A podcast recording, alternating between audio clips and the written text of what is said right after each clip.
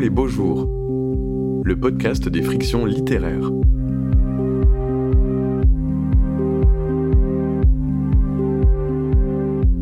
Comment rendre compte de la réalité de la psychiatrie en France aujourd'hui? C'est à ce problème de santé publique, largement minimisé, que se sont attaqués avec le dessin pour l'une et l'écriture pour l'autre, l'autrice BD Lisa Mandel et l'écrivaine Joyce Ormand. Si Lisa Mandel est connue pour sa récente web-série et BD Une année exemplaire, pour La famille Malfa, une série de strips parus dans Le Monde qui pose un regard drôle et grinçant sur la notion de famille, elle s'intéresse depuis plus d'une dizaine d'années au monde de la psychiatrie, avec ses albums HP1 L'asile d'aliénés et HP2 Crazy Seventies. De son côté, Joyce Ormand, qui n'aime rien tant que s'immerger dans des mondes différents avant d'écrire, a partagé le quotidien des soignants et des patients d'une unité de soins psychiatriques tous les mercredis pendant un an. Dans À la folie, elle nous plonge dans l'ambiance des hôpitaux psychiatriques, décrit les patients qu'elle croise, avec qui elle échange, détaille les traitements chimiques, le tout avec une écriture d'une précision chirurgicale et un sens de l'observation hors norme. D'un même élan, des liens se tissent entre les dessins de l'une et la narration de l'autre, dressant l'inventaire d'un système hospitalier épuisé qui se déshumanise tout en posant la question fondamentale qu'est-ce que la folie? Une rencontre avec deux autrices engagées qui n'ont pas peur de sonder les parts sombres de notre société. Animée par Yann Nicole et enregistrée en public le 17 juillet 2021 au Conservatoire Pierre Barbizet à Marseille lors de la cinquième édition du festival Oh les beaux jours.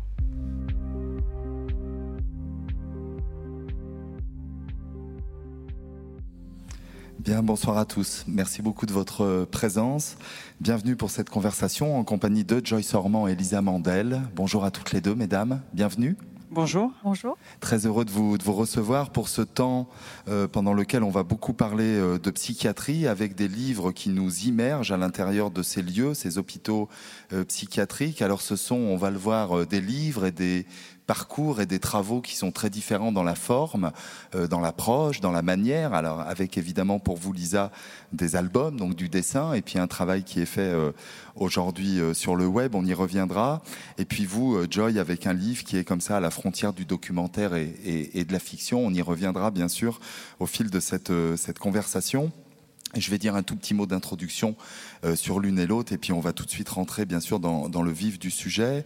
Euh, Joy, vous êtes écrivaine, vous êtes auteur d'un certain nombre de, de romans, de livres, d'abord aux éditions Gallimard, chez différents éditeurs, euh, depuis Boys, Boys, Boys, c'était au milieu euh, des années 2000. On peut citer quelques titres, parmi lesquels Comme une bête, La peau de l'ours, et puis peut-être des livres dont on reparlera, puisqu'ils sont peut-être euh, assez proches de ce livre-là, dans, la, dans la manière. Je pense notamment, bien sûr, à des livres comme Paris, Gare du Nord, L'inhabitable, pourquoi pas L'inational, qui étaient vraiment des plongées, des immersions comme ça dans des univers. Et qui provoquait chez vous encore une fois de la littérature et je pense que c'est intéressant de, de s'arrêter sur cette dimension-là. À la folie, on va y revenir. C'est un livre, un roman dans lequel vous vous êtes euh, ben, donné une sorte de euh, de régularité, euh, de vous plonger dans la réalité d'un hôpital psychiatrique pendant un an de manière régulière avec des témoignages recueillis auprès des soignants et des soignés. Et le livre est constitué comme ça à la fois euh, de la voix de la narratrice ou de la voix de l'auteur, et puis de la voix de ces personnages-là qui nous donnent à voir euh, leur réalité, mais aussi, euh, je dirais, leur passé et peut-être un, futur possible. Un livre qui parle beaucoup aussi, euh, il me semble, de la langue et de la manière dont le langage s'inscrit précisément euh, dans cette réalité. Euh, Lisa, vous, vous êtes auteur, scénariste de, de bande dessinée. on vous connaît bien sûr pour la famille Malfa, pour une année exemplaire. Vous avez publié ces deux albums aux éditions L'Association qui s'intitulent donc HP. Euh, le tome 1 qui s'intitule L'asile d'aliénés et le tome 2 Crazy Seventies, euh, des livres qui reviennent comme ça sur, euh, je dirais, une assez longue période, la fin des années 60 et pendant une deux décennies à peu près, peut-être un peu plus, on, reverra ça un peu dans la, dans la précision, et qui se base sur des témoignages, vous racontez ça au tout début du, premier album, de membres de votre famille, de gens que vous avez rencontrés, et qui ont témoigné de leur passé d'infirmiers dans des hôpitaux psychiatriques.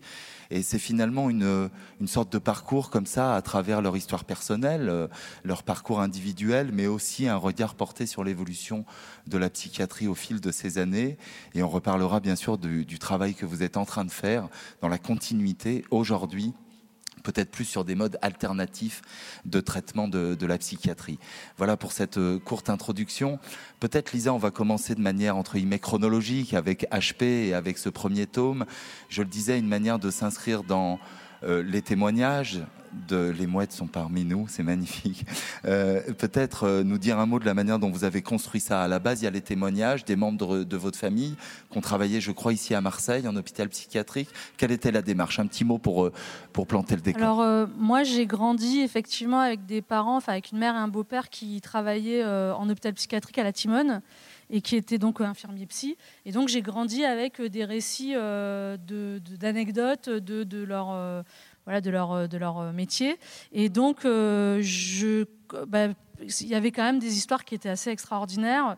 Et je m'étais toujours dit, et puis même, voilà, ma mère a, un, quand même un gros talent de conteuse aussi.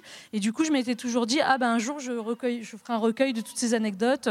Et vraiment, avec beaucoup de naïveté, je me disais, ah là là, on va bien rigoler, d'histoires de fous. J'étais vraiment à ce niveau-là de réflexion. Et puis, en fait, un jour, je l'ai fait. Donc je me suis mise en fait à interviewer euh, ma mère et mon beau-père et euh, je trouvais qu'ils avaient du mal à se rappeler, que ça restait un peu en surface. Et du coup, euh, je me suis dit tiens, je vais aussi interroger des amis à eux et je vais faire des groupes en fait. donc il y avait ma mère, mon beau-père et puis j'ai commencé à interroger des amis à eux que moi je connaissais depuis la petite enfance aussi, que je connaissais très bien. Et à 4-5, d'un coup les souvenirs sont remontés.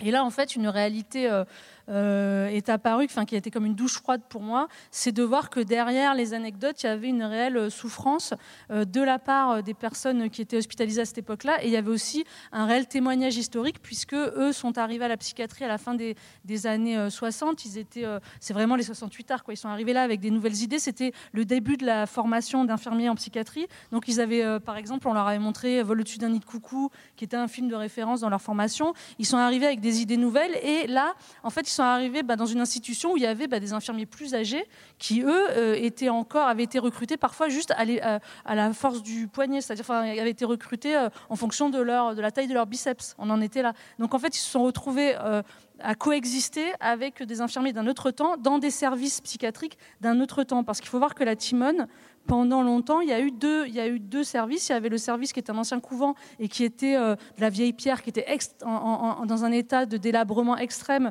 Et d'ailleurs, ma mère me disait, si tu veux visualiser à quoi ça ressemblait, pense aux images qu'on a d'Auschwitz. Et je, et je, pense qu'elle n'était pas loin de la réalité, ce n'était pas d'exagération. Ils devaient doucher les patients à l'eau froide l'hiver. Il y avait un mort par jour. Enfin, c'était vraiment. Euh, et à côté de ça, coexister des services de pointe avec euh, plus euh, un décor comme on le connaît aujourd'hui, avec du préfa, avec euh, des murs blancs, avec des plantes vertes.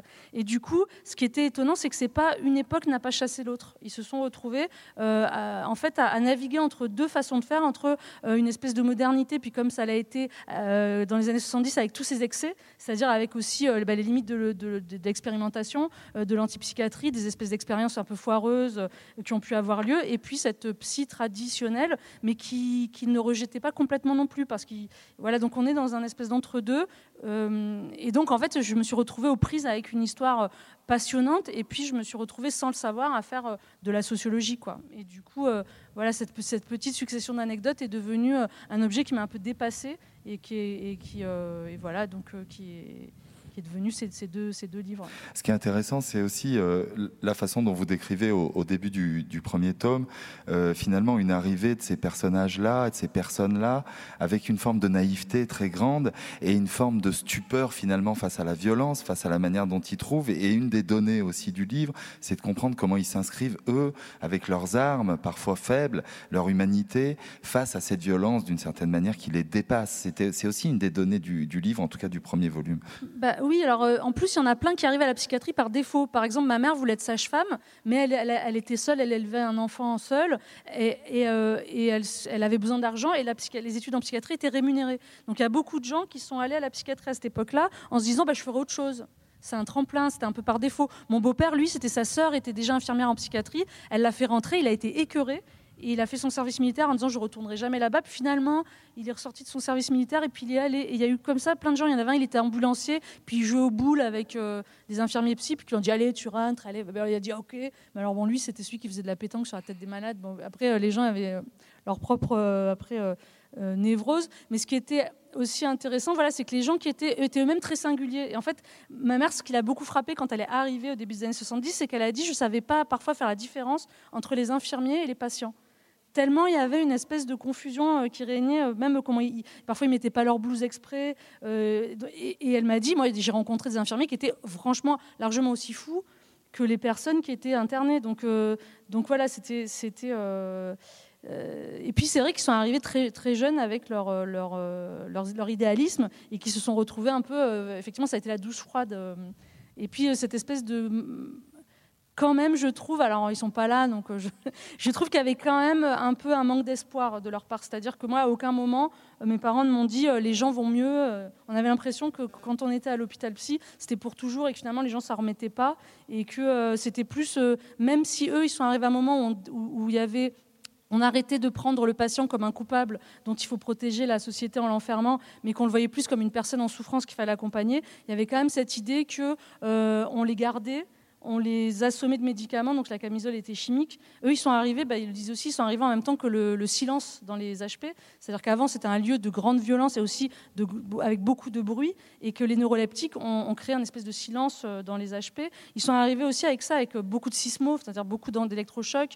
Euh, c'était la fin des camisoles de force, mais il y en avait encore. Et euh, c'est vrai qu'ils se sont, je pense, au fur et à mesure des années, ils se sont un peu retrouvés désabusés face à un système où ils ne voyaient pas de mieux-être. Ils avaient l'impression plus qu'on contenait euh, une, souffrance plutôt que euh, euh, crée une amélioration voilà, chez, les, hmm. personnes. on reviendra là-dessus parce qu'il y a aussi l'arrivée des, psychologues et il y, a des, il, y a des, il y a des scènes à la fois très drôles et très cruelles finalement dans votre, dans votre album. Euh, Joy, peut-être là aussi un, petit mot pour, pour rentrer dans ce livre. À la folie, je le disais, pendant un an, vous êtes allé de manière régulière tous les mercredis euh, dans, dans un pavillon, dans un hôpital psychiatrique. Et j'aurais peut-être aimé là aussi commencer par le début du livre avec ce tout petit prologue que vous indiquez pour... Euh, placer aussi la situation dans laquelle vous êtes. Et on parlait là d'une forme de naïveté ou de stupeur ou de manière d'entrer dans un lieu entre guillemets étranger. Et le début du livre part comme ça avec cette litanie de j'imaginais ça, j'imaginais ça, comme une sorte de, manière de, montrer d'où vous parlez d'une certaine manière. Peut-être on peut commencer par là. Oui, parce que c'est vrai qu'on euh, est un peu à front renversé avec Lisa, c'est-à-dire que euh, Lisa avait une familiarité avec le, sujet. Enfin, il y avait euh, voilà, tu l'avais côtoyé, tu baignais dedans. Et moi, j'étais à la recherche finalement d'une familiarité, c'est-à-dire que j'avais euh, une inclination, on peut dire, pour le sujet, pour la folie.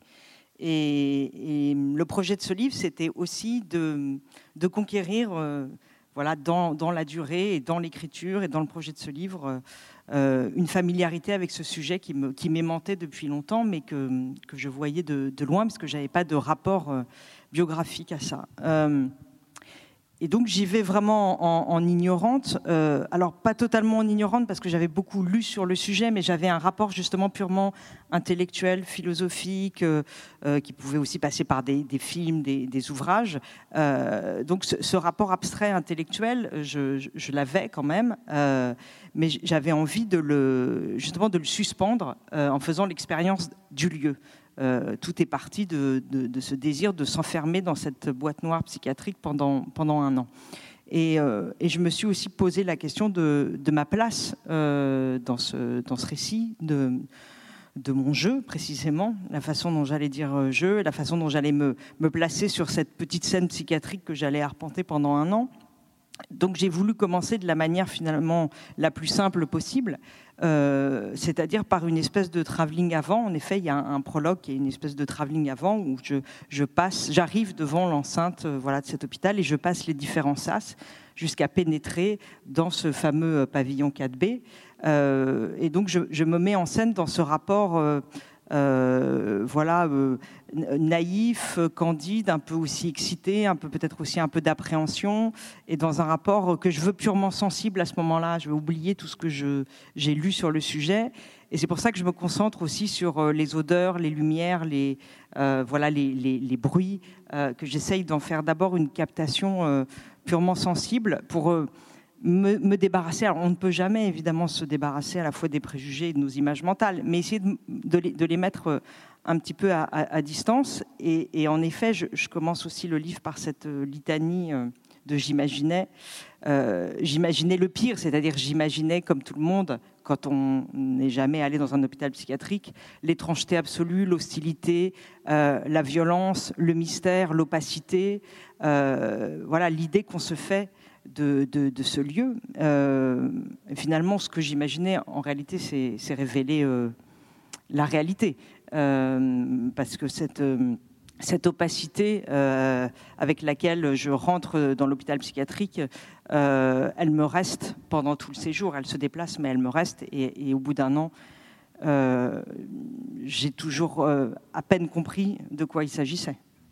Alors il y a effectivement les lieux, les odeurs, les bruits, les sensations, et puis euh, il y a la parole, et vous êtes évidemment euh, une femme de parole, donc euh, il y a une réflexion dans le livre et un entremêlement entre les voix finalement de ceux que vous avez entendus, les voix des soignés, les voix des soignants, les lieux, l'esprit des lieux, la cafétéria, la salle d'isolement, et puis il y a finalement ce regard qui est la voix de l'auteur, je le disais, vous avez choisi d'entremêler finalement ces voix-là, de, de, de, de faire une sorte de kaléidoscope de voix pour essayer de rendre compte finalement de, ce contexte, de cette réalité, à travers des voix qui, qui surgissent ici et là, dont la vôtre.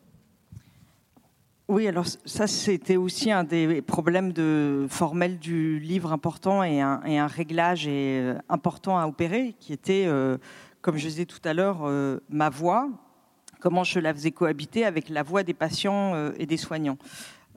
sachant que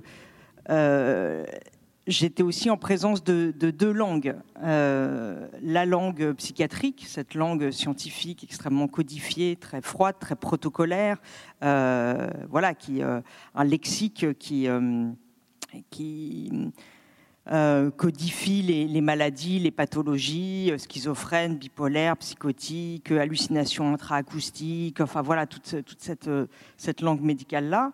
Et puis la langue complètement dégondée, délirante des patients, alors pas toujours, mais en tout cas cette espèce de langue justement hors norme qui, explose à la fois les règles de la logique, de la syntaxe, et puis et puis il y avait ma langue qui finalement d'ailleurs allait être euh, une langue euh, elle aussi autoritaire, parce que finalement c'est moi donc qui écris le livre, c'est-à-dire que je c'est pas un, livre qui retranscrit tel quel euh, les paroles des patients et des soignants. C'est moi qui parle, qui, qui écrit ce livre, et donc il fallait que j'incorpore dans ma propre voix ces, voix, ces voix différentes et que je les que je les mette en bouche et que je les recrache d'une certaine façon. et comment je pouvais faire coïncider toutes ces langues euh, en les faisant tout entendre et, euh, en essayant aussi de, sortir de la, position autoritaire qui était la mienne. Parce que ce qui est frappant quand on arrive à l'hôpital psychiatrique, c'est évidemment que ce sont des lieux extrêmement hiérarchisés. Euh, alors, moi où j'étais dans, un, service fermé où les gens étaient hospitalisés sous contrainte, évidemment, personne n'était là sciemment et tout le monde considérait son, internement comme une injustice. Donc euh, il y avait cette, ce rapport de force très puissant entre, les, le corps soignant et, les patients. Et donc moi, je venais rajouter une espèce de forme autoritaire, une forme aussi de verticalité. Euh, et, j'avais le désir de l'amoindrir un petit peu, à la fois. Euh, pour la tenue de mon projet, c'est-à-dire parce que j'allais passer un an là-bas et que donc il fallait euh, trouver alors une forme d'égalité, je ne sais pas si c'est possible, mais en tout cas un peu d'horizontalité, qu'on soit un, peu tous ensemble, que, je puisse intégrer une forme de, communauté. Euh, et puis il fallait aussi pour euh, voilà pour le, livre lui-même que toutes les langues puissent être ensemble, se fondre. C'est pour ça que j'ai choisi un jeu glissant, jeu JE, euh, et, que donc, dans la lecture, euh, on coulisse sans cesse euh, du jeu du patient au jeu du soignant à mon jeu. alors parfois, il y a des espèces de, de chutes de tension. On voit vraiment que qu'on passe, par exemple, d'un psychiatre à un, patient délirant. Donc là, le, le, jeu chute. Et il y a des moments où je pense que c'est justement plus souple, plus imperceptible. Quand euh, une aide-soignante parle à un patient au moment d'un repas, ce sont des situations qui font aussi que c'est plus lissé. Euh, donc voilà, ce, travail des, langues, de l'incorporation de toutes les langues, il est passé par ce jeu glissant. Encore une petite chose avant de revenir à Lisa, puisqu'on a évoqué la question de la violence et du rapport à la violence. Et c'est vrai que l'un des premiers personnages à qui on a affaire dans le livre, c'est le personnage de Franck. Et ce personnage-là, qui est un patient, il, est à la fois dans une violence du présent et dans une violence du passé. Et il me semble que par rapport à ces personnages, c'est quelque chose qui est très fort, c'est-à-dire qu'il y a à la fois la violence de ce qui s'est produit ou euh, ce qui a amené à ce qu'il soit dans cette situation-là et à cet endroit-là, et qui vient s'ajouter d'une certaine manière ou qui vient induire la violence du quotidien dans ce lieu-là. Et à travers finalement les témoignages, on, voit aussi ces strates de temps, ces strates de, souffrance et ces strates de, violence. C'est une dimension que vous avez découverte au fil de, l'écoute, euh, qui est très forte quand on lit euh, effectivement euh, ces différents personnages. Oui, parce que ce, ce sont que des vies violentes du côté des, patients. Ce sont que des histoires de la violence, en, effet. Et petit à petit, en, voilà, en, approchant les uns et les autres, et, au fur et à mesure qu'ils me racontaient leurs histoires, j'étais assez sidérée. En même temps, j'étais bien naïve aussi, mais assez sidérée de me rendre compte qu'il n'y avait que euh, des histoires euh, d'inceste, euh, de suicide, de viol, de meurtre. Enfin, voilà, la, mort sous sa forme la plus violente est extrêmement présente dans les vies de chacun. Aussi beaucoup d'histoires de migration. Il y avait des, des, jeunes réfugiés qui avaient connu la guerre.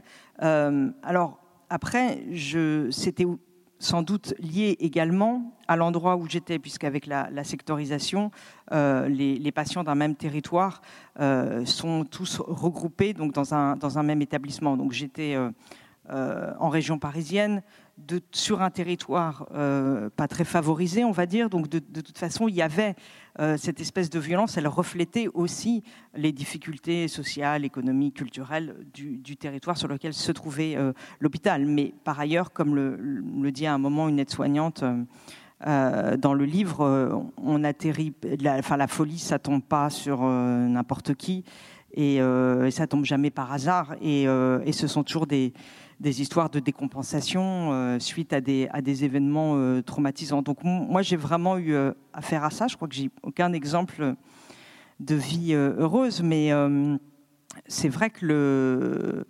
l'hôpital psychiatrique, qui en effet alors ça c'est un long débat, rajoute de la violence à la violence, la violence de l'enfermement, la violence de la contention, la violence des médicaments, la violence euh, euh, liée au, manque de moyens, au manque de personnel, etc. Bon, elle, se, elle rajoute, mais on ne peut pas non plus considérer euh, l'univers psychiatrique uniquement comme un, lieu de, violence. Il faut aussi voir que c'est, en tout cas dans ses intentions, un endroit où euh, on est censé euh, mettre à nu ces, violences originelles, les, parler. Alors le, problème, c'est justement que la parole a déserté l'hôpital psychiatrique et donc ces, ces, histoires violentes, elles sont de moins en moins verbalisées. ça, c'est plus du tout la culture psychiatrique aujourd'hui. Elles sont, elles sont étouffées par la chimie. voilà, mais il faudrait beaucoup de temps pour euh, rentrer dans le détail de la, de la violence du soin. Hmm. Peut-être on peut rebondir là-dessus. La parole, on parlait des psychologues tout à l'heure. Il y a cette question-là, justement, de la parole qui aboutit aussi à une forme de silence lorsqu'ils se mettent en cercle. La première prise de parole est très difficile. Mais vous bah vouliez réagir peut-être sur autre chose hein, Non, non, mais moi, en fait, là où, c'est marrant, c'est que ce livre-là, je l'ai fait quand même il y a, maintenant presque dix ans, et qu'aujourd'hui, je travaille sur justement euh, euh, cette réflexion sur, euh, sur le fait qu'on peut se rétablir aussi, que la, la, maladie psychique, c'est un mal avec lequel on peut apprendre à vivre, et qu'il y a plein aujourd'hui d'initiatives qui sont importées, souvent des pays du Nord ou des États-Unis, qui arrivent un peu en France sur l'idée qu'on peut réussir à mener une vie correcte, épanouissante et voire heureuse avec un trouble psy. Donc aujourd'hui, moi, je suis complètement dans le contre-pied euh, dans, mon travail euh, de, cette hospitalisation et de cette incarcération euh, des patients, puisque j'interroge que des gens, justement, où il n'y a plus de notion de patient et de soignants, et où c'est simplement dire qu'il y a des gens qui ont des troubles psy, que c'est un handicap invisible, parfois qu'il est, parfois qu'il n'est pas visible, et que... du coup, oui, alors après, mais après pour, donc, pour rebondir, l'arrivée des psychologues dans les années 70, effectivement, ça arrivait un peu de manière violente pour ces infirmiers qui ne devaient pas admettre leurs faiblesses en public. C'est-à-dire qu'on avait des infirmiers psy qui s'en prenaient plein la gueule aussi parce qu'il y avait beaucoup de violence euh, vers les patients, mais il y avait aussi beaucoup de violence vers les soignants. Moi, mes parents, euh, enfin, je ne pense pas qu'il y ait beaucoup de métiers à part CRS où euh, ça arrive régulièrement dans sa carrière de se prendre des claques, de se faire tirer les cheveux, arracher les cheveux par poignée, de se retrouver menacé d'une arme. moi, mes parents, bah, au cours de leur longue carrière, ils ont vécu toutes ces choses-là et c'est des choses quand même assez traumatisantes. Donc sont arrivés les psychologues qui étaient aussi censés traiter les infirmiers pas seulement parler aux, patients. Et donc, quand ils sont arrivés, ils ont fait ces espèces de groupes de parole où effectivement, il y avait le, psy qui était comme ça, qui disait rien. Et donc, il passait une heure à ne rien dire. Et les infirmiers ne savaient pas ce qu'ils devaient faire. Donc, ils commençaient, dès qu'ils faisaient grincer leur chaise, il y, avait, il y avait un psy pour leur dire alors, tu sors du, tu t'exclus du groupe. Alors, ils étaient super gênés. Après, il y avait des scènes où ils devaient s'allonger, puis euh, faire de la relaxation. Puis, il y en avait plein qui s'endormaient parce qu'ils se réveillaient à 5 heures du mat. Ou il y en avait qui disaient juste Ah, j'ai faim qu'est-ce que j'ai faim et, donc oui, il eux, ils se foutaient un peu de la gueule des psychologues. Et en même temps, les psychologues étaient aussi un contre-pouvoir par rapport aux psychiatres puisque le psychologue ne prescrivait pas de médicaments, il était que dans la parole. Et c'est vrai que ça a fait aussi euh, un contre-pouvoir voilà, par rapport au psy euh, qui était là, qui était un peu, euh, qui était là de temps en temps, qui voyait les patients pas très souvent. Et du coup, voilà, ces psychologues sont un peu arrivés comme ça pour ajouter de la parole. Mais c'est vrai que du point de vue, parce que moi, alors, par contre, j'ai traité que la parole infirmière dans HP. Donc, du point de vue des infirmiers, ils trouvaient un peu, ils trouvaient que c'était un peu des guignols, quoi, pour être à l'époque-là, euh, avec tout le recul qu'ils avaient quand ils m'ont raconté. Parce que moi, c'est des retraités qui m'ont raconté leur histoire. Ils, m'ont raconté comment eux pensaient quand ils avaient 20, 30 ans. Donc ils avaient quand même beaucoup de recul par rapport à la situation, ce qui a fait que je trouve que les discours étaient très intéressants, parce qu'il y avait, de l'honnêteté et du recul. Mais voilà, donc euh, oui, l'arrivée des psychologues, ça ça a rééquilibré un peu le. Mais ça n'a pas été. Euh, tout ne s'est pas fait dans la fluidité, dans la. Ouais, d'autant qu'on voit dans le dans, l'album aussi que vous évoquez cette circulaire de 1960, je crois, euh, et, on voit aussi la, la, durée qu'il a fallu pour essayer de faire bouger les choses. C'est fin des années 70, en réalité, c'est presque 20 ans pour arriver à mettre en place finalement euh, ce qui est évoqué dans cette, dans cette circulaire. Oui, mais comme je vous disais, c'était, c'était en même temps. En fait, c'était tout, mais partout, je pense que c'était partout en France. Hein. Ça s'est passé en même temps. C'est-à-dire qu'en même temps, on a eu des vieux services qui restaient euh, absolument immuables, et de l'autre côté, on avait des gens qui étaient complètement dans, une modernité euh, euh, folle, presque, parce qu'il y a eu quand même, bah, j'en parle dans HP, il y a eu quand même des expériences qui, ont tourné très mal, il y a eu des patients qui sont morts, il y a eu des abus, je veux dire, l'ergothérapie, il y a eu beaucoup d'abus dans l'ergothérapie, par exemple. Et en plus, moi, comme vous voyez, les livres sont pas très gros, je me suis appliquée à pas raconter de l'anecdote. Dans ce sens que, si on me racontait un événement qui est arrivé qu'une fois, aussi sensationnel soit-il, je n'en ai pas parlé dans le livre. Par exemple, euh, je ne parle pas dans le livre euh, des rapports sexuels qu'il y a pu avoir entre, par exemple, des infirmières, des infirmiers et des patients parce que malgré tout, même si c'est arrivé, c'était pas euh, tous les jours. C'était alors que par exemple la surdose de médicaments, les les les, euh, sismos, les électrochocs de donnés de manière punitive, par exemple, ça, ça arrivait tout le temps. Donc ça, j'en parle. Donc, euh, enfin voilà. Donc, l'ergothérapie, par exemple, visiblement, il y avait beaucoup d'infirmiers, par exemple, qui invitaient des patients chez eux pour qu'ils leur, construisent leur maison. Et c'était, euh, en fait, il y avait, il y avait un, effet de huis clos où les infirmiers avaient une illusion de, toute puissance, qui faisait qu'ils pouvaient passer à tabac un patient qui les, par exemple, un patient qui frappait, d'ailleurs ils les appelaient pas les patients, c'était les malades psy, hein, c'était, c'est comme ça que, mes parents ont toujours appelé les patients. Donc un malade qui euh, frappait un, un, infirmier sous le coup d'une crise ou d'un délire, il était passé à tabac par tous les infirmiers. Il était enfermé dans une pièce pendant des semaines jusqu'à ce que ses bleus disparaissent. Et même le psy n'avait pas le droit d'accéder à la pièce où il était enfermé. Et quand il ressortait, il était complètement ostracisé, il était mis dans un coin et, euh, il, était, euh, voilà, il était mis à l'écart. Et donc c'était double punition. Et, des histoires comme ça, il y en avait à l'appel. Il y, avait, il y a eu beaucoup, beaucoup de, dérives. Il y avait beaucoup d'infirmiers qui volaient, par exemple, les cadeaux de Noël euh, des, patients. Ils leur mangeaient leur nourriture. Enfin, faut voir dans quelle, dans quelle impunité ils étaient. Et donc, si on avait une personne qui était, bah, on en arrivait à la, au, on va dire à la base de l'humain, c'est si on avait une personne qui était plutôt une bonne personne dans la vie, bah, ça faisait un bon infirmier psy. Mais si la personne c'était un connard ou un salaud dans la vie, ça faisait un infirmier psy horrible. Et il n'y avait pas, on aurait dit, on avait l'impression que malgré la formation, on en était là, on en était à, la base de l'humanité ou, de la, et voilà, quand il y avait un facho dans la vie, c'était quelqu'un qui pouvait foutre 50 euh, claques d'affilée à un malade alors qu'il n'y avait pas besoin. Euh, ça, voilà, c'était euh, Et puis, quand je dis illusion de pouvoir, c'est que c'était en fait autorisé par l'institution. Cette pleine puissance des infirmiers, elle n'existait que parce que ça a arrangé euh, les médecins de déléguer leur pouvoir aux infirmiers qui eux-mêmes déléguaient leur pouvoir aux, infirmiers travailleurs, aux, malades travailleurs, ce qu'ils appelaient les malades travailleurs. Il y avait des dortoirs où c'était un patient qui était bien obéissant, c'est lui qui dirigeait le dortoir la nuit, donc il ne rentrait pas dans le dortoir, et à l'intérieur, le, patient lui-même commettait des exactions, faisait des viols sur les, sur les, patients handicapés, euh, et il faisait du deal, et il faisait du racket mais les infirmiers ne regardaient pas non plus. On était dans une société à l'époque qui était, enfin, ça paraît surréaliste, et, euh, pourtant c'était le quotidien euh, de, de, la profession, quoi. Joy, peut-être sur cette idée aussi du regard, Lisa disait à l'instant qu'elle s'était arrêtée effectivement sur le témoignage des infirmiers. Vous, dans votre livre, il y a à la fois bien sûr la parole des, euh, euh, des, patients et puis quelques personnages qui sont dans l'encadrement d'une certaine manière. Euh, c'était important pour vous aussi justement ces focales-là, vous les avez travaillées aussi pour avoir les différents points de vue, pour vous inscrire dans des, regards divers, plus obliques sur la réalité que vous essayiez de capter? Oui, alors quand j'y suis allée, j'avoue que j'étais plutôt attirée par les patients. Enfin, quand j'ai commencé le projet, j'avais le sentiment que j'allais euh, plutôt à la rencontre des fous. Euh, et puis très vite, il m'est apparu, euh, pour plein de raisons, qu'il fallait rendre compte de toutes les voix. D'abord parce que précisément dans cette, dans cette boîte noire dont je parlais tout à l'heure, on est face à une communauté. C'est-à-dire que on est face à des vies imbriquées. C'est aussi ce qui caractérise euh, euh, la psychiatrie et c'est pour ça que c'est passionnant, je pense également pour un écrivain ou pour une auteure de BD, c'est qu'on est face à des tempéraments, euh, à, des vies tissées ensemble, à des caractères. Et alors tu disais tout à l'heure que euh, le tempérament, c'était très important. Et, dans mon livre, à un moment, je raconte qu'une infirmière dit à juste titre, on ne devrait pas recruter les infirmiers sur euh, leur euh, diplôme, mais sur leur caractère. Et dans un service, il faudrait que tous les tempéraments soient représentés. Il faut une maternelle, un maton, un sens de l'humour, un autoritaire, enfin voilà. Et, comme ça, créer une espèce de petite humanité où chacun puisse jouer son rôle et que tout ne serait qu'affaire de, de tempérament pardon pour le, petit détour.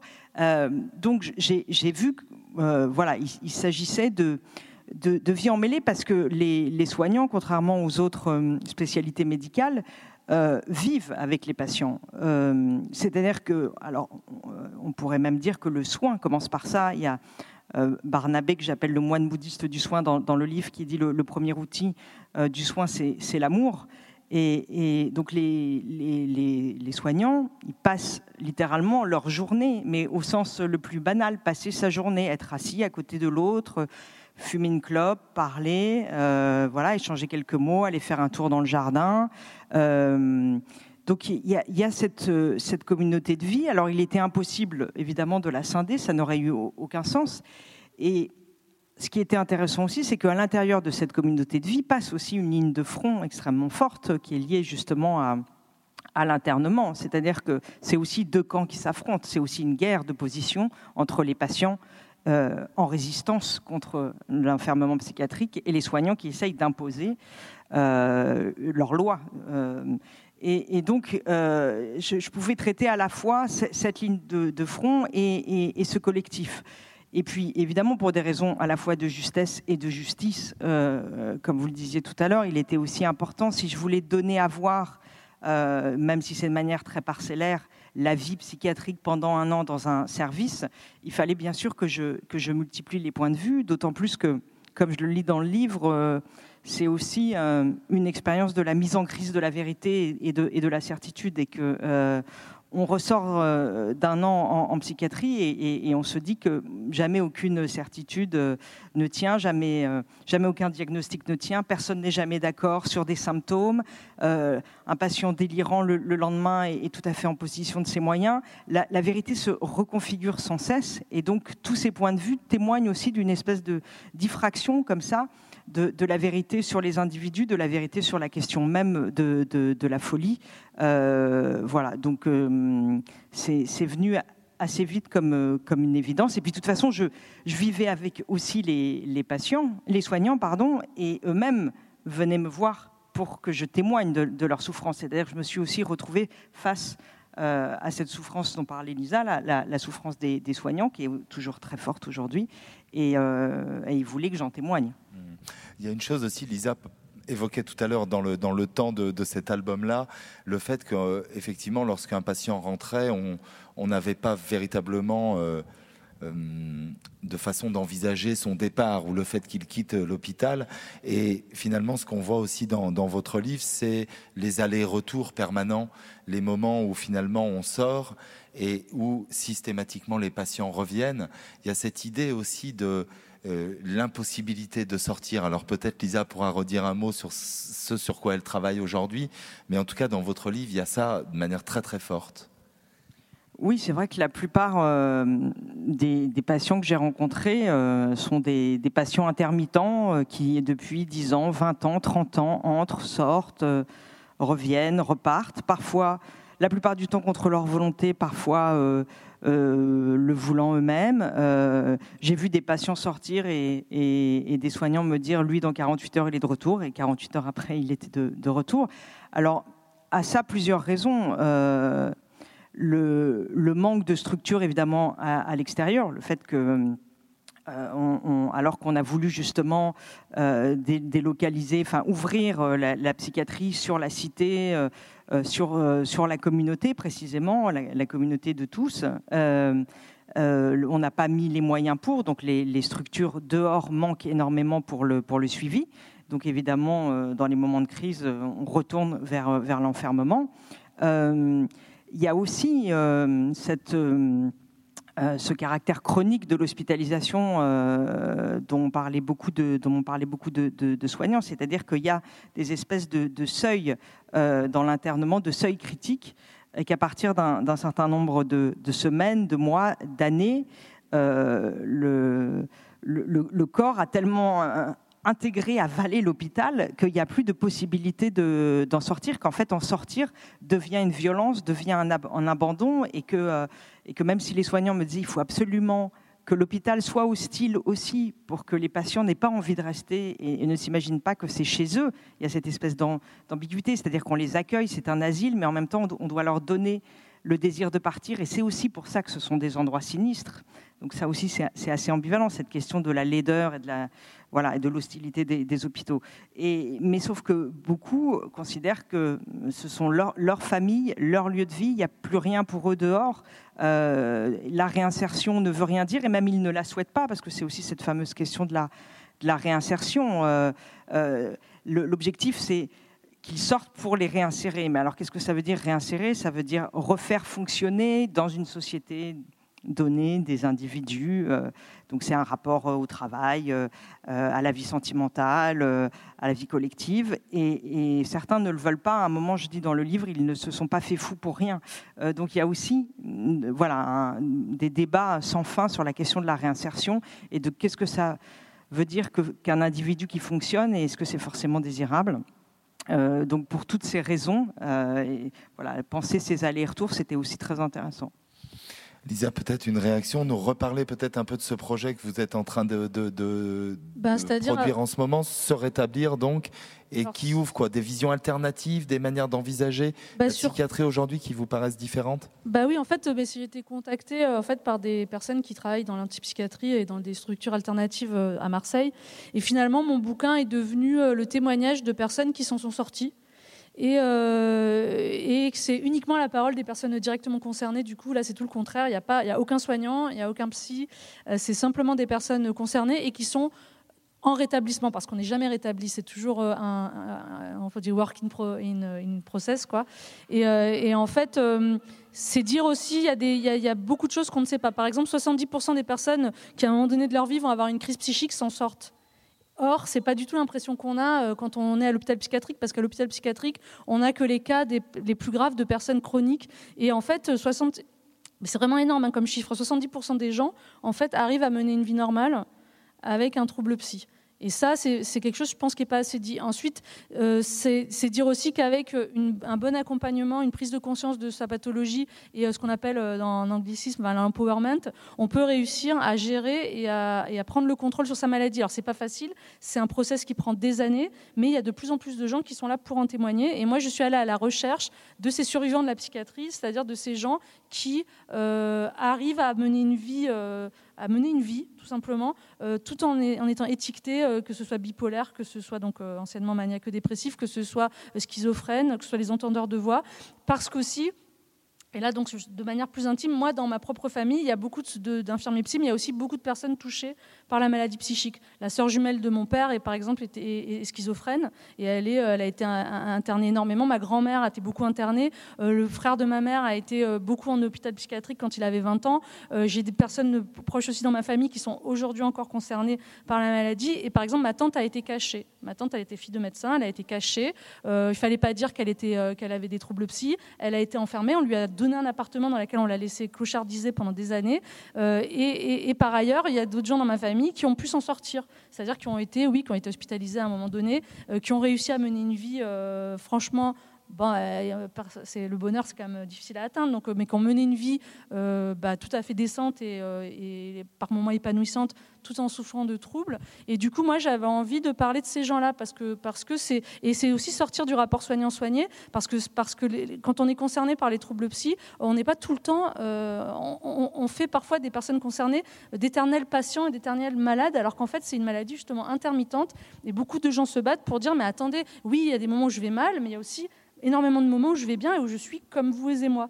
Et euh, donc, dans ces structures alternatives, dans ces mesures alternatives, il y a notamment le, droit au travail, le droit au logement, qui sont hyper importants parce qu'on s'est rendu compte, ça paraît quand même crétin, mais que quelqu'un ne peut pas aller mieux s'il n'a pas un toit sous la tête et qu'en fait, c'est pas, faut pas attendre que les gens aillent mieux pour qu'ils puissent travailler, il faut leur donner du travail pour qu'ils aillent mieux. Et on a beaucoup alors, ce n'est pas le cas pour tout le monde. Moi, j'ai rencontré aussi des gens qui étaient réfractaires au fait de travailler, de s'insérer, entre guillemets, dans la société, parce qu'effectivement, ça veut dire quoi, euh, s'insérer? Mais il y a d'autres gens euh, pour qui l'inclusion sociale, et notamment euh, par le travail, bah, pour qui ça a été salvateur. Parce que c'est un handicap, c'est aussi reconnaître que c'est un handicap comme les autres handicaps, c'est-à-dire qu'à partir du moment où on connaît la pathologie de la personne et que l'environnement professionnel connaît la pathologie de la personne, on peut adapter le poste de travail aux fragilités de la personne et lui permettre en fait de travailler comme on peut faire travailler une personne en fauteuil.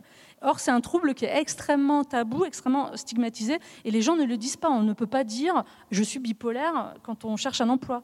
Et ça, c'est des choses à déconstruire. Et donc, il y a toutes ces, il y a aussi, bah, notamment en Laponie, s'est développé l'open dialogue, qui est une sorte de thérapie systémique qui consiste à penser que quand une personne est malade, c'est pas euh, seulement la personne qui est malade, c'est tout son environnement. Donc, c'est dire on soigne les, parents, les proches, et ils sont arrivés à des résultats extraordinaires en Laponie, où euh, ils, ont, ils ont réussi à rendre euh, à la vie normale, entre guillemets, 80% des personnes qui étaient étiquetées schizophrènes en Laponie à un moment donné, où il y avait une pénurie d'hôpitaux par euh, des, mesures. Alors je dis pas, là ça fait genre un peu le, bonimenteur, mais il y a eu quand même des expériences un peu, un peu dingues et aussi des expériences d'autosupport où c'est euh, les personnes concernées qui deviennent ce qu'on appelle euh, des, travailleurs pairs et qui sont ce qu'on appelle des experts d'expérience et grâce à leur expérience arrivent à aider d'autres gens en, situation de crise. Mais tout ça, ça, part du, du fait qu'on prenne conscience de son mal et qu'on arrive et qu'on dit je suis l'expert de ma propre maladie. Donc voilà, c'est complètement une autre démarche. Et d'ailleurs, dans ces lieux-là alternatifs, il n'y a pas tellement de psychiatres. Alors après, c'est, des fois, c'est foireux. Hein. Moi, j'étais dans des endroits où ça a foiré, mais bon, quand, euh, quand ça foire, ben, on recommence, on recommence autrement. Et, et voilà. Et donc là, maintenant, je suis complètement dans ce. Bah, j'étudie, enfin j'étudie, je suis complètement dans cette mouvance-là en essayant de retranscrire du coup des témoignages de personnes qui sont, par exemple, bah, là récemment c'était quelqu'un qui était atteint de TDAH, ce qui est un, un, mal finalement assez mal connu, c'est les, les, personnes hyperactives. Euh, enfin, euh, c'est des troubles de l'attention avec ou sans hyperactivité qui en fait continuent à l'âge adulte, mais qu'on avait tendance en France à nier, c'est-à-dire à dire à 18 ans ça n'existe plus. Un enfant hyperactif ne devient pas un adulte hyperactif. Donc il y a des gens comme ça. Il y, a une personne qui est entendeuse de voix, il y en a une autre qui est étiquetée euh, bipolaire. Et tous ces gens-là racontent comment ils arrivent à mener une vie euh, bah euh, normale, entre guillemets. Hmm. peut-être Joy, encore une ou deux questions, puis je vais donner la parole au public, parce que j'imagine qu'il y a peut-être envie de, débattre, de dialoguer avec vous. on entend là ce que dit Lisa sur le, le retour à la vie ou à une forme de vie normale.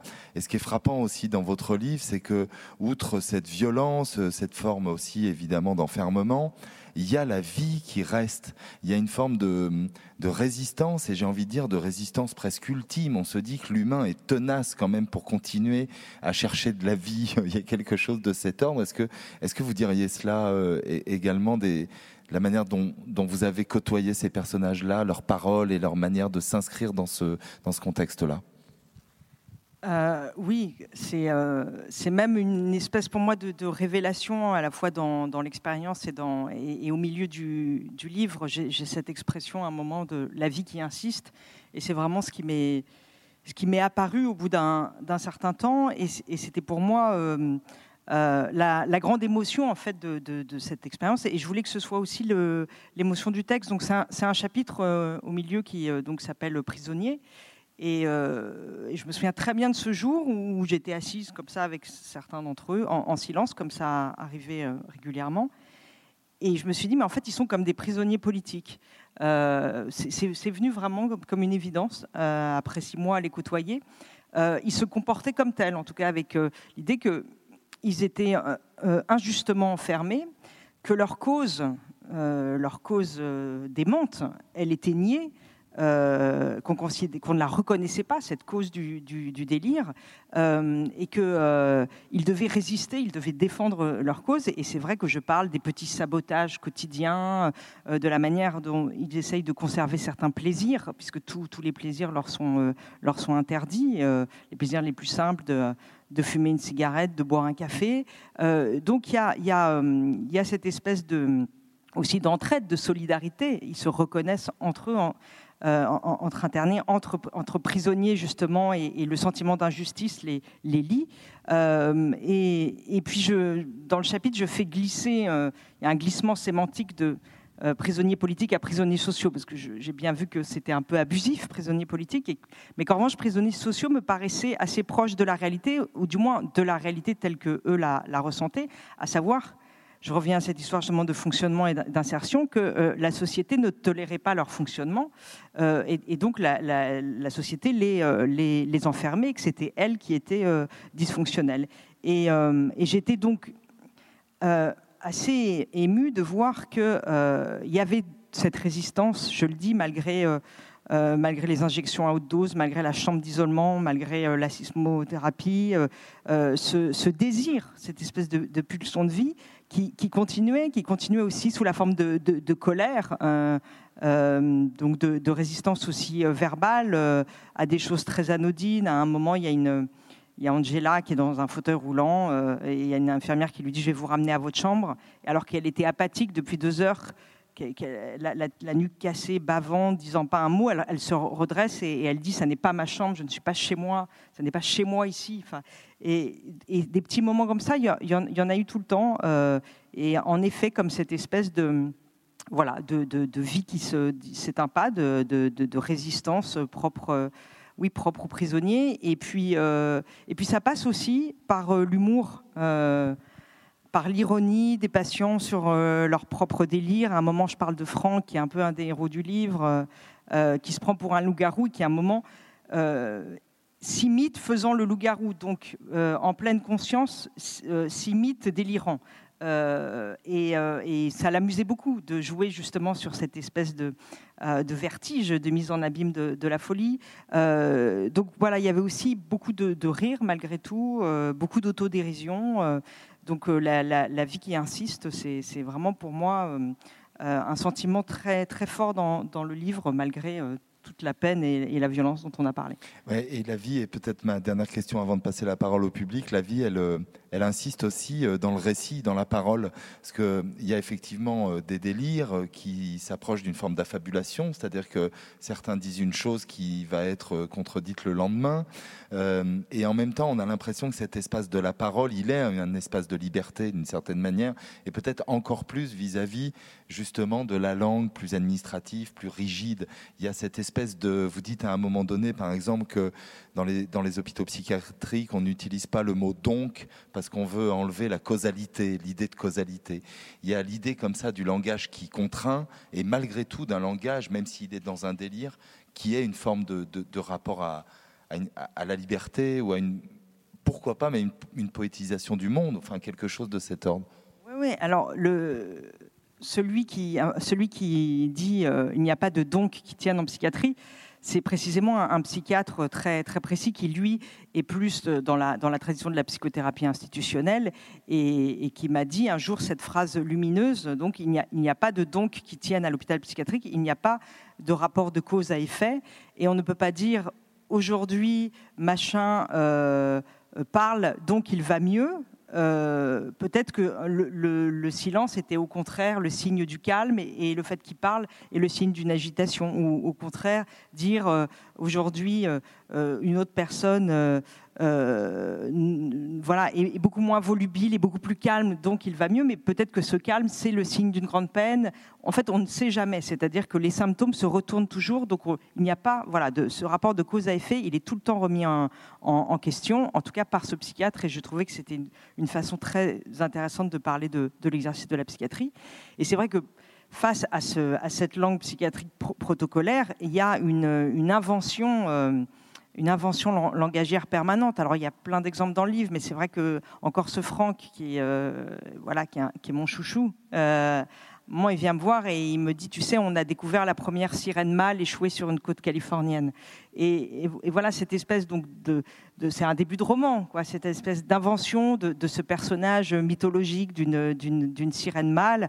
Tout d'un coup, c'est comme des espèces de trouées dans le quotidien et des, manières, euh, voilà, d'inventer des mondes. Ou euh, à un moment, il y a Youssef aussi qui, en sortant de la chambre d'isolement, dit à la psychiatre. Euh, je suis la viande et vous êtes le couteau. Et, dans cette phrase sublime que j'aurais jamais pu inventer, euh, disait tout euh, de ce que de ce qu'est l'enfermement en chambre d'isolement, même même en psychiatrie, et de ce qu'avait ressenti cet homme qui s'est vu comme un vraiment un, un morceau de barbac un crochet dans une chambre froide avec le psychiatre qui vient avec son couteau et qui, découpe la, chair euh, comme il l'entend, qui donne finalement une espèce de des nouveaux contours à l'identité de ce morceau de chair qui était Youssef pour, euh, pour le sculpter euh, comme elle comme elle l'entendait elle, cette psychiatre, selon sa volonté. Et je trouvais que c'était absolument juste et très très beau aussi du point de vue purement de, la langue, de la, de la poésie. voilà, donc c'est vrai que ces espèces de surgissements poétiques, osons le mot, euh, ils, sont, ils sont finalement assez nombreux et ils font partie de cette résistance. Bah, merci à toutes les deux. Je me tourne vers vous. Vous avez peut-être envie de, de réagir, de poser une question à l'une ou à l'autre. Monsieur demande si l'une et l'autre ont eu le sentiment, j'espère ne pas trahir votre parole, d'être d'une certaine manière en, en, lien avec une folie partagée, ou en tout cas peut-être on pourrait je me permets de transformer la question en disant peut-être, et il me semble que Joy vous l'évoquait, c'est aussi une partie de nous-mêmes, d'une certaine manière, une partie de l'être humain, donc une partie de nous-mêmes. C'est comme ça que je comprends la, question de monsieur. Est-ce que vous avez été confronté à cette forme de, communauté lorsque vous avez eu des rapports avec les, soignés? Bah, moi, alors, moi, oui, tout à fait. En fait, quand je suis arrivée dans les milieux euh, alternatifs et que j'ai rencontré, je commençais à discuter, moi, j'ai grandi dans la peur du fou faut dire ce qui est. Moi, j'ai grandi avec des parents qui me racontaient des histoires abracadabrantes, voire ultra effrayantes, voire très drôles. Mais j'avais une peur panique des personnes folles. Moi, c'était tout le contraire de, Joy. Moi, j'étais euh, dès que je voyais quelqu'un qui avait l'air pas normal dans la rue, je faisais un énorme détour, je changeais de rue. Et après, je me suis retrouvée à rencontrer des gens dans les lieux alternatifs. Et là, je me suis rendu compte de la proximité que j'avais avec euh, les personnes. Alors, d'une part parce que dans ma famille, plusieurs personnes sont concernées, mais aussi d'autre part parce que moi-même, j'ai des, problèmes euh, neurologiques. Je suis épileptique, ça peut paraître très loin, mais en fait, euh, c'est le même traitement qu'on donne à une personne épileptique qu'à une personne bipolaire. Donc, je savais très bien ce que c'était d'avoir une maladie chronique, de prendre des médocs matin et soir, d'avoir des effets secondaires et d'en avoir marre et des fois d'arrêter, de refaire des crises et de me retrouver à l'hôpital. Et alors que je me sentais pas du tout concernée. Donc en fait, je me suis dit mince, en fait, je suis concernée aussi par la maladie chronique et les discours des gens. Finalement, euh, je trouve que souvent les personnes, quand elles, entre guillemets, elles, font une crise, elles pètent un plomb, c'est jamais euh, pour rien. Hein. En général, il arrive un vrai événement qui provoque la crise et qui est un événement justifié. Après, moi, l'impression que j'ai eue, c'était que les personnes eh ben, euh, qui, ont, qui, ont, des fragilités comme ça, elles réagissent de manière disproportionnée. Mais donc, en fait, c'est pas loin de nous. C'est juste que c'est très très fort. C'est comme un, un, amplificateur euh, d'émotions. Et donc, une personne, enfin entre guillemets, normale, une personne qui n'est pas en crise va faire ah vraiment nanani. La personne qui est euh, qui est en crise va renverser la table, va hurler, va, va, va se courir tout nu dans la rue. Mais mais les bases de, de, colère, elles sont elles sont. Moi, c'est toujours ça qu'on m'a dit dans le milieu alternatif. On m'a dit ça vient toujours de quelque part. C'est pas vrai que les gens ils, ils crisent comme ça pour rien. Et donc oui, moi je me suis sentie même euh, de manière inquiétante proche des personnes avec qui j'ai pu discuter. Ça a été même assez troublant, quoi. ça m'a un peu perturbé, hein, je dois dire. Joy, vous voulez dire un mot sur cette question-là? À, un moment dans le, dans le livre, je, reviens sur Barnabé, là, le, celui que j'appelle le moine bouddhiste du soin, il, me dit la folie, c'est pas une question de quantité, c'est une question de qualité. C'est-à-dire que c'est une qualité que nous partageons tous. Euh, nous sommes tous dotés de cette qualité, de cette, euh, voilà, de cette possibilité. Euh, et, et, en effet, parfois la bombe explose et d'autres fois non. parfois on décompense, justement comme, tu le dis, parce que quelque chose arrive, un événement surgit. mais mais j'aimais bien qu'il nomme la, folie comme une, qualité. Et, en, ce sens-là, euh, euh, voilà, elle n'est pas partagée par tous, mais elle est partageable euh, par tous. Donc il s'agit évidemment pas de dire on, est tous fous, mais, mais cette, qualité est, est potentiellement dans le patrimoine à la fois justement génétique, culturel, social, familial de, tous, puisque si on là aussi, sont des, débats sans fin sur les origines de la, maladie mentale. Mais si on considère que les individus sont des, pelotes, justement, à la fois euh, voilà, sociales, culturelles, euh, génétiques, familiales, euh, il y a toujours un brin dans cette pelote qui peut, qui peut enflammer cette qualité. Merci, monsieur, pour votre question. S'il n'y en a pas d'autres, on va s'arrêter là. Peut-être une petite question pour chacune avant de vous retrouver pour un temps de, de dédicace. Je ne sais pas exactement où ça se passe, mais ça ne doit pas être loin.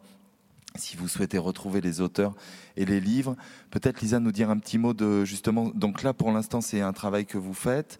Euh, qui est euh, sur les réseaux, vous mettez en ligne de manière régulière, et ensuite ça donnera lieu à une publication plus, plus ultérieure, c'est ça? Voilà, là je poste, euh, bon là c'est les vacances, mais je posterai, je poste plusieurs fois par semaine. En fait, j'ai fait des, interviews de personnes et, je retranscris leurs témoignages au jour le jour sur les réseaux sociaux. donc ça fait des petits épisodes de 12 cases, et je montre, ce qui je trouve hyper intéressant, c'est qu'à chaque fois je montre les pages aux personnes que j'ai interviewées, donc je suis tout le temps en lien avec elles, donc c'est pas un projet que je fais toute seule, c'est un projet que je fais vraiment avec le soutien. Euh, chaque page est validée.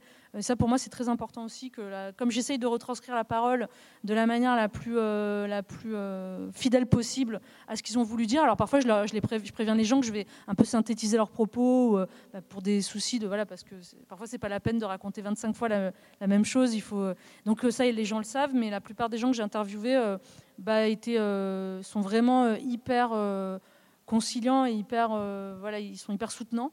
Et donc, euh, c'est pour ça que je trouve ça assez génial de faire ça, c'est que c'est que j'ai vraiment là c'est vraiment une envie, mais je pense un peu comme comme Joy a pu le vivre, de d'aussi donner quelque part la parole à des personnes qui l'ont pas forcément euh, et qui sont très invisibilisées par ailleurs. Donc euh, de la même manière, ceci dit que la parole infirmière, pour moi, était complètement invisibilisée et avait aussi, à un moment donné, besoin d'être racontée. Donc, donc voilà.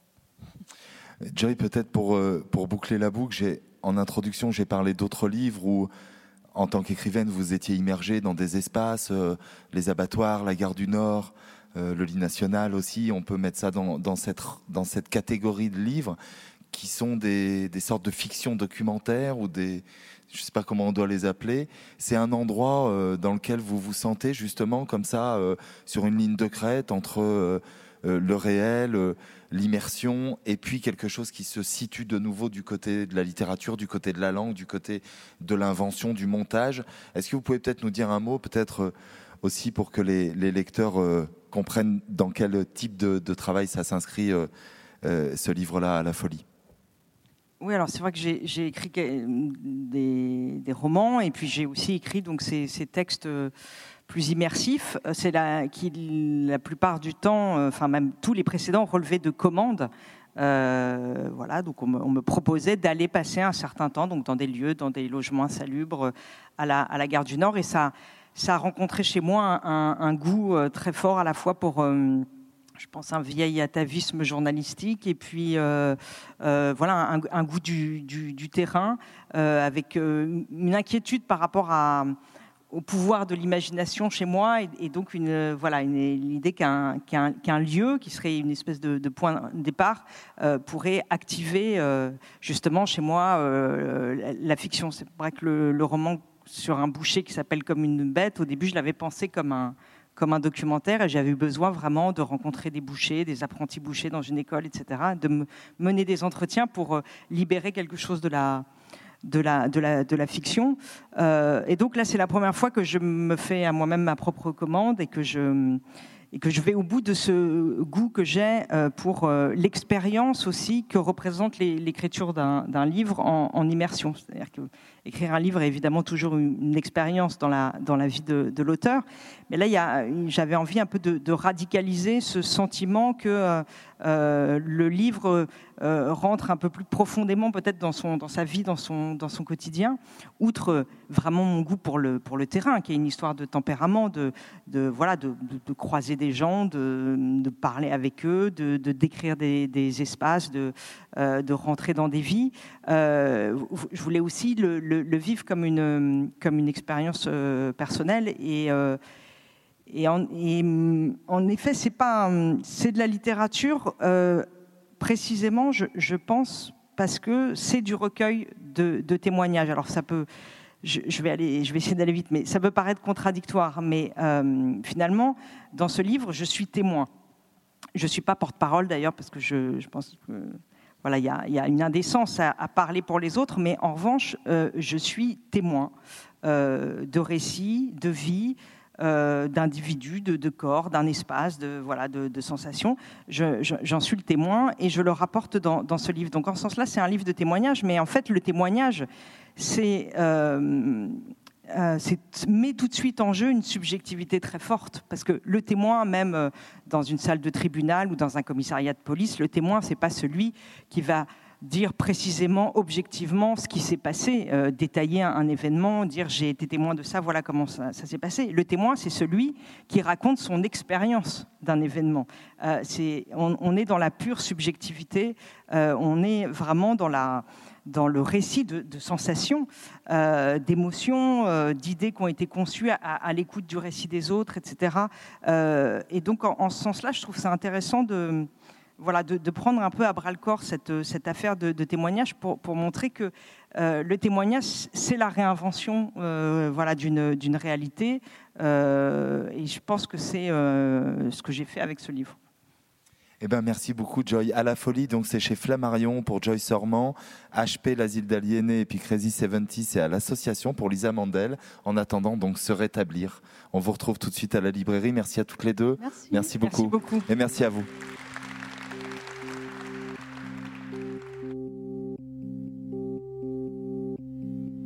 Le festival Oh les Beaux Jours remercie Lisa Mandel et Joy Sormand ainsi que Yann Nicole qui a animé cette rencontre. Retrouvez les références bibliographiques des autrices dans le descriptif du podcast. Pour ne manquer aucun épisode des Frictions littéraires, abonnez-vous à ce podcast sur toutes les plateformes habituelles. La sixième édition du festival Oh les Beaux Jours aura lieu du 24 au 29 mai 2022 à Marseille.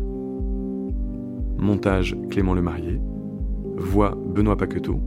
Musique The Unreal Story of Floride by Fred Nefché and French 79 un podcast produit par Des livres comme des idées.